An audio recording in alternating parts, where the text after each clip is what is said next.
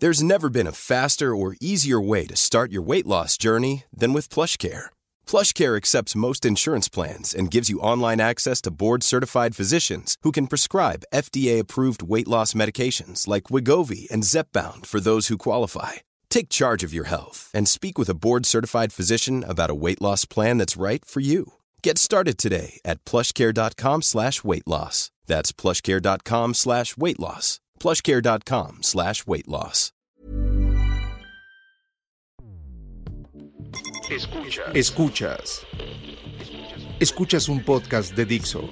Escuchas Fuera de la Caja con Macario Esquetino.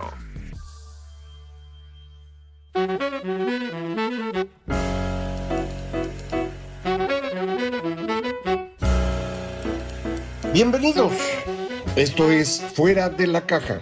Yo soy Macario Esquetino y le agradezco mucho que me escuche en el análisis de lo ocurrido en la última semana del mes de abril de 2022. La semana termina el Día del Niño, sábado, es el día que estoy eh, grabando para, para usted este eh, comentario, pues que voy a concentrar esencialmente en lo que está ocurriendo con el, señor presidente, eh, que pues ya sabe usted, no le salieron sus cuentas, no pudo sacar adelante su reforma eléctrica. Se le ocurrió hacer la del litio y demás, que no tiene importancia, pero inició un proceso de más polarización que eh, está centrando alrededor de la idea de eh, descalificar a sus adversarios, a sus opositores como traidores a la patria. Esto es una muy mala idea. Eh, esto lo inicia Mario Delgado, presidente de Morena, y Citlali Hernández, la secretaria general de ese partido, pero el presidente los respalda.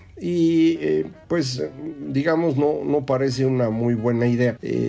inmediatamente después de eso, ofrecer una reforma electoral, que eso es lo que hizo en esta semana. Esa es, eh, creo yo, la, noticia importante de esta semana. El jueves eh, 28 de abril se le ocurrió al presidente ofrecer esta reforma electoral eh, que a mí me parece absurda. Mm, lo he comentado en algunos espacios en los que me han eh, invitado. Eh, es una reforma absurda por tres razones. La primera es porque mm, uno no ofrece reformas electorales desde el poder. Quienes quieren las reformas electorales son los que no han podido ganar y, la oposición, pues, y, y, son los que dicen, oigan, las reglas van en mi contra, pues quiero corregirlas y para que pueda yo ganar. Y es perfectamente lógico. cuando está uno en el poder, pues uno no necesita ninguna reforma electoral, a menos, claro, que se quiera uno quedar siempre en el poder y, y no quiera uno que se cuenten los votos o que se acomoden las cosas para que pues uno no tenga problemas en la elección. La única explicación de manera eh, que eh, lo normal es que no sea el que está en el poder el que ofrece la reforma electoral. Este es el primer elemento por el que podemos considerar absurda la idea. Segunda eh, consideración es que normalmente una reforma electoral se hace en consenso, se negocia con todos y suena lógico. La las elecciones son la forma de llegar al poder en la democracia. Son las reglas del juego. De manera pues que todo el mundo tiene que estar de acuerdo en las reglas. Ya después puede uno pelearse por detallitos de que si, si fue out o si pisó la base o que si el aficionado tocó la bola y ya no vale. Para ponerlo en términos del deporte que le gusta al presidente, en algún otro lado lo platicaba yo con ejemplos del fútbol, pero es lo mismo. Eh, las reglas tienen que ser aceptadas por todos los que van a participar y por eso se negocian entre todos.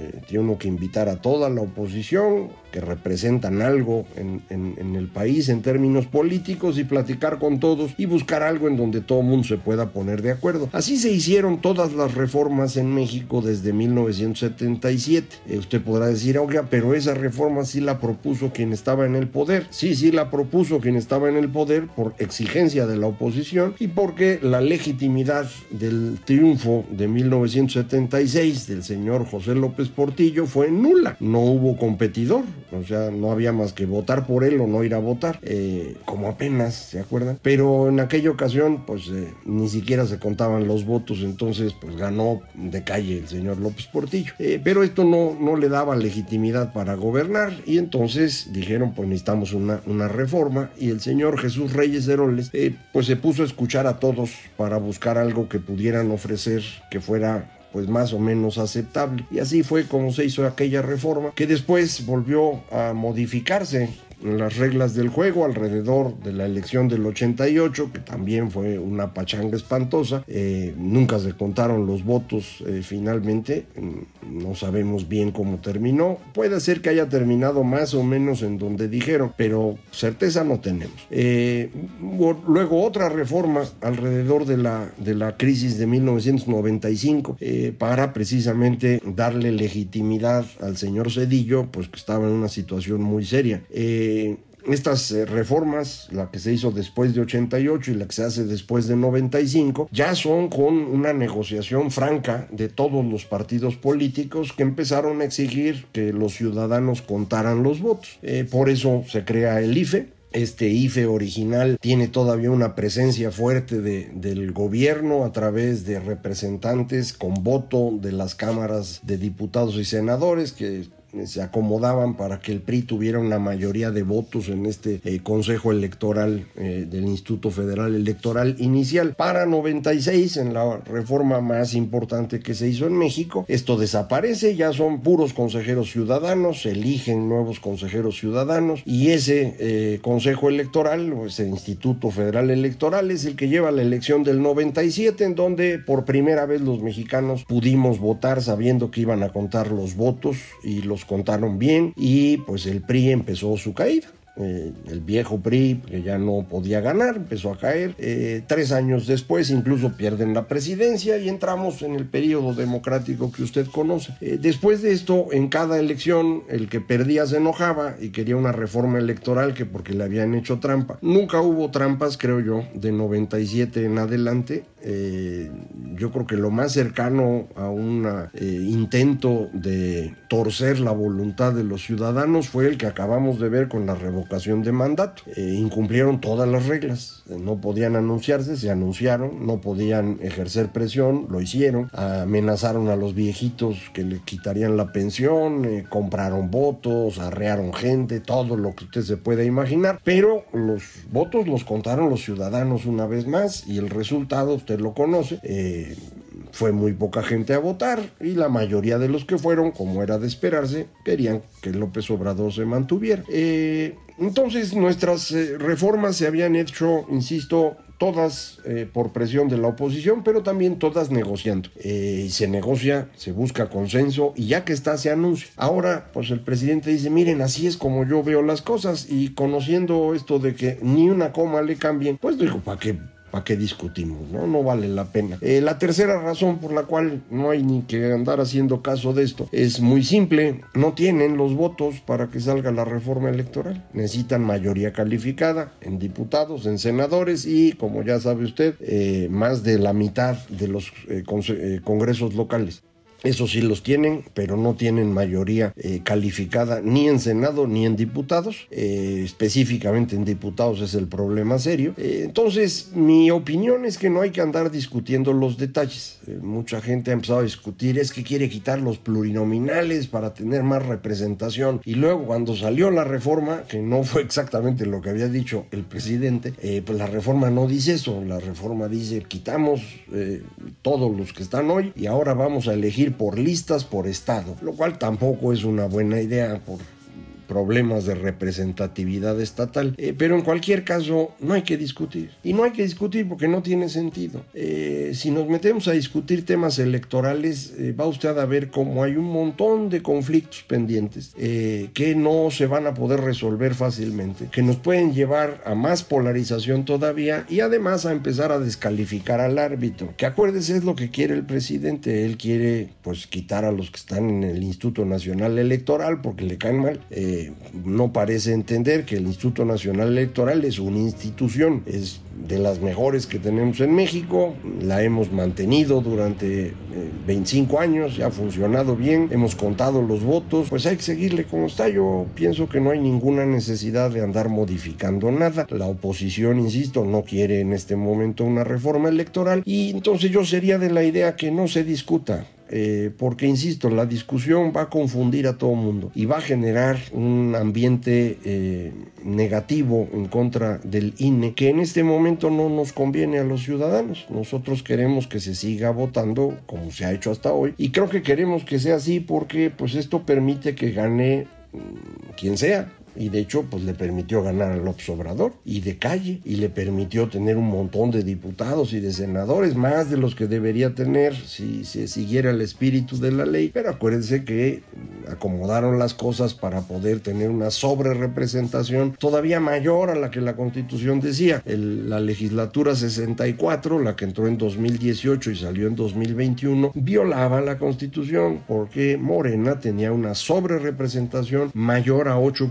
porcentuales. Pero bueno, así fue como ocurrió. Ya tenemos hoy una representación en la Cámara de Diputados más cercana a lo que debería ser, eh, pero pues eh, con esta distribución de hoy de la Cámara de Diputados, Morena no tiene ni mayoría simple. Para poder alcanzar más de la mitad de los diputados depende del Partido Verde, que ya hemos platicado aquí, no es una buena idea, el Partido Verde no es confiable eh, y el presidente sabe eso, entonces pues lo que quiere es que se cambien las reglas para que él pueda ganar. Eh, ¿Cómo exactamente? No lo vamos a discutir.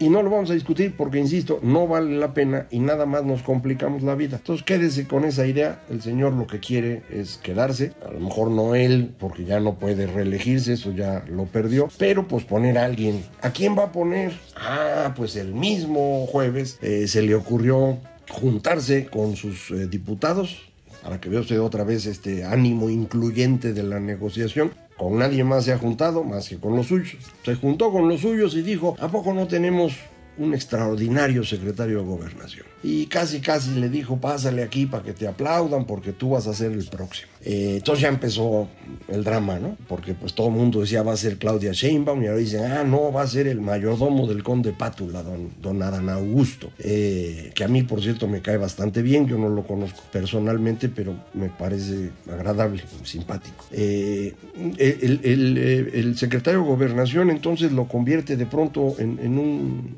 precandidato, digamos. Eh, y ya están todos discutiendo eso. Eh, esto está muy mal. Y está muy mal para el mismo señor López Obrador. Se ha estado equivocando una tras otra, tras otra. Eh, no debía haber destapado a Claudia Sheinbaum en la semana siguiente a la elección intermedia. Lo dijimos aquí. Son tres años. Es dificilísimo aguantar un candidato tres años. Pero además va a ir desgastando el poder del presidente. Entonces no tiene sentido. Es algo que no debía haber hecho. Eh, mucha gente dijo, no, es que mira, como él juega este, ajedrez de ocho dimensiones, la está lanzando para luego sustituir y entonces unos dicen, la va a sustituir por Marcelo.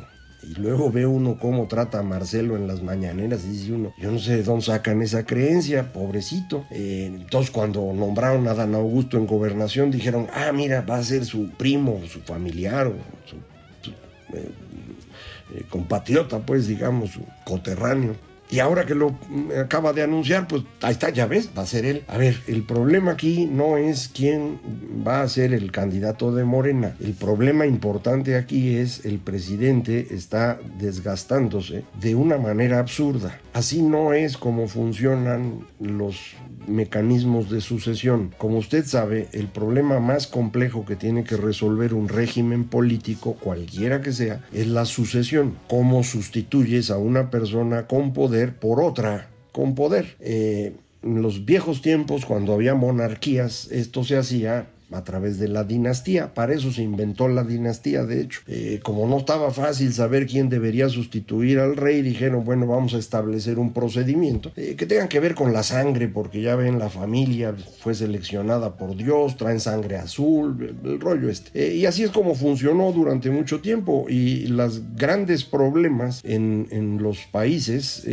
ocurrían cuando un monarca no tenía sucesión. Esa era la razón por la cual los reyes estaban desesperados por tener tener hijos hombres, porque en la mayor parte de los países las mujeres no podían heredar el, trono, eh, algunos no lo lograron y, finalmente empezamos a tener reinas, eh, varias de ellas muy, muy exitosas, eh, por razón obvia, ¿no? Pero el, asunto es que en ese entonces no se permitía o no se quería. Y, las, dinastías resuelven el problema sucesorio en la monarquía. En la democracia lo que resuelve el problema de la sucesión es la elección. La elección le da legitimidad a quien va a entrar y el que sale debe decir pues estuve muy a gusto y ya me voy. Eh, cuando el que sale no se quiere ir, el problema se pone serio. Lo que pasó en Estados Unidos con el señor Trump, que incluso intentó eh, pues, dar un golpe de Estado, digámoslo así, eh, no, no tuvo suficiente apoyo, acabó eh, saliendo, pero pues puso en riesgo el funcionamiento de la democracia estadounidense. Fue un tema eh, bastante serio.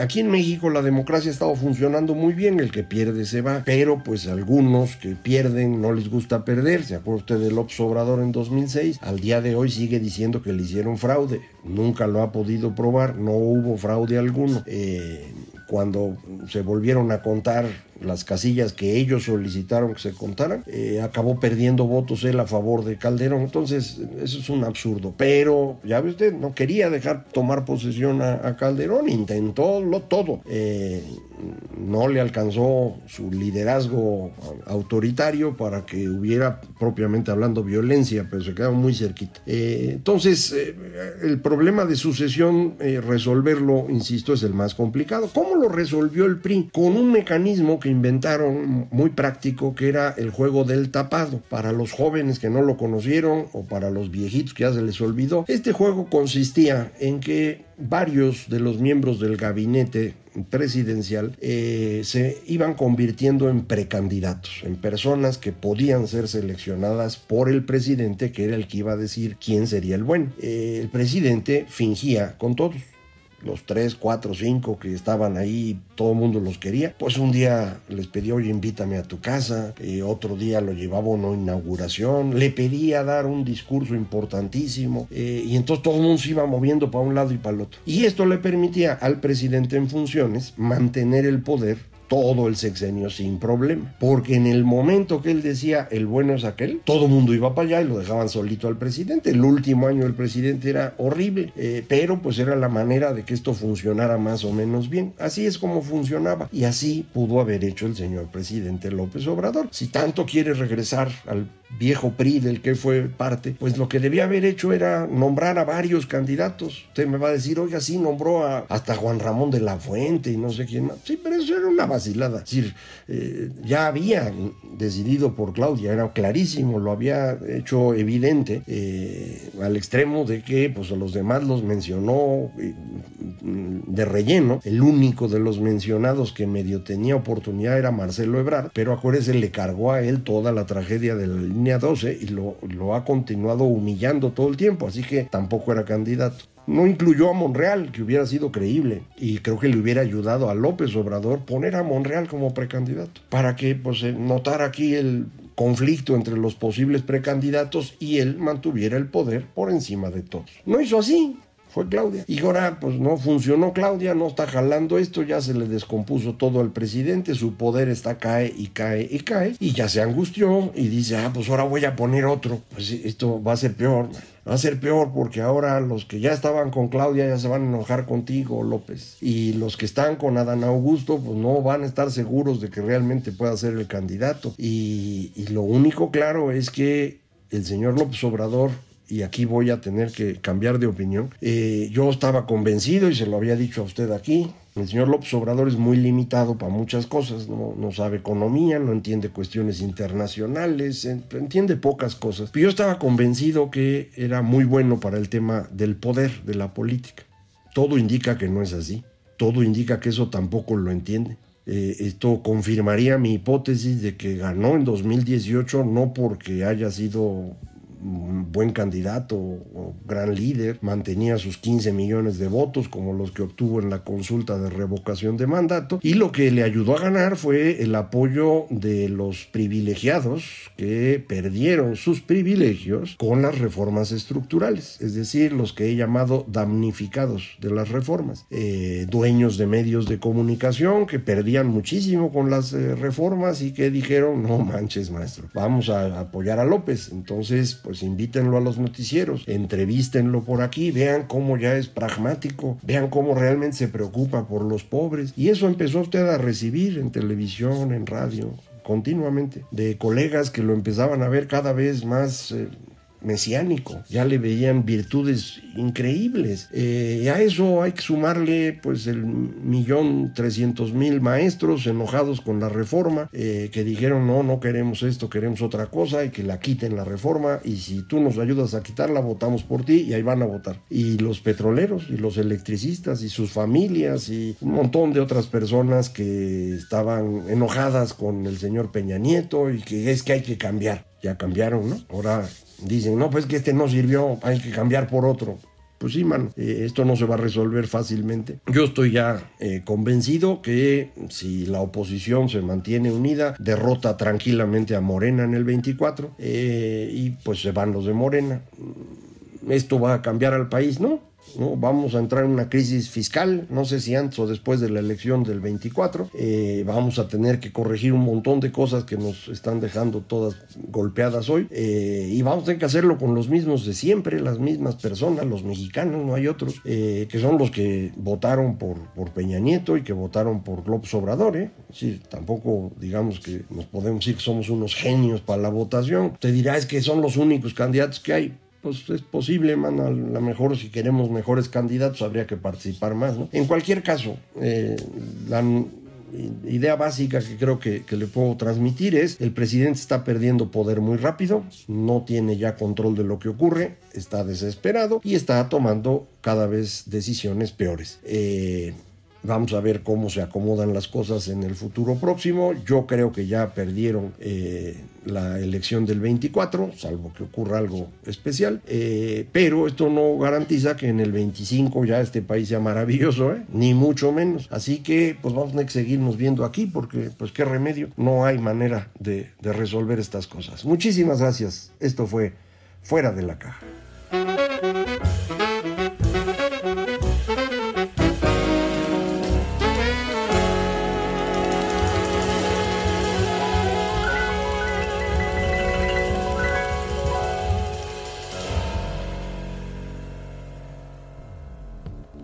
Dixo presentó Fuera de la caja con Macario Esquetino.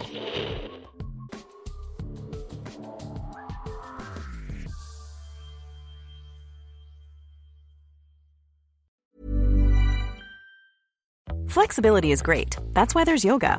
Flexibility for your insurance coverage is great too. That's why there's United Healthcare Insurance Plans. Underwritten by Golden Rule Insurance Company, United Healthcare Insurance Plans offer flexible, budget friendly coverage for medical, vision, dental, and more. One of these plans may be right for you if you're, say, between jobs, coming off your parents' plan, turning a side hustle into a full hustle, or even missed open enrollment.